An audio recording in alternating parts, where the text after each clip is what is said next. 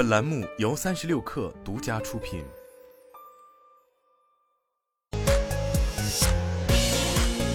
网罗新商业领域全天最热消息，欢迎收听快讯播联播，我是金盛。爱图问界官方数据显示，从九月十二号发布至今，历时二十五天，问界新 M7 大定超五万台，十月六号单日大定突破七千台。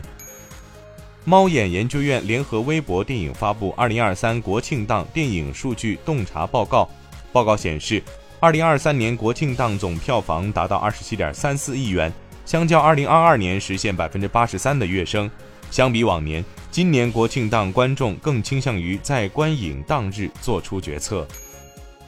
记者从安徽省量子计算工程研究中心获悉，中国首款量子计算机 VR 教学体验系统正式发布。据安徽省量子计算工程研究中心副主任赵雪娇介绍，该款量子计算机 VR 教学体验系统由本源量子计算科技股份有限公司团队研发，使用者可通过该系统深入了解量子技术，认识量子比特的状态演化，并亲自搭建量子计算机。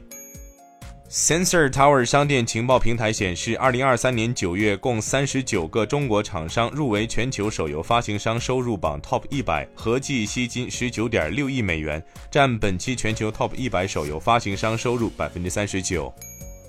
Jeffries 表示，在对奢侈品行业持看跌观点的背景下，有关退出率的评论将受到密切关注。第三季度的出境率对于评估美国需求正常化进程在二零二二年开始的周期性帮助至关重要。现在的问题是一年的美国需求正常化能否为奢侈品恢复增长提供支出基础？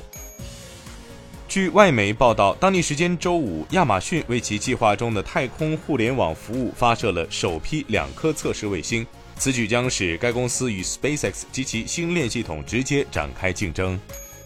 针对近期香奈儿涨价的问题，香奈儿品牌方表示，由于汇率波动，品牌九月份在部分市场进行了价格协调，调整幅度约为百分之六至百分之八。自二零一五年以来，我们承诺进行价格协调，会定期对价格做出调整。这样做是为了公平对待所有的客户，以减少不同市场之间存在的显著价格差异。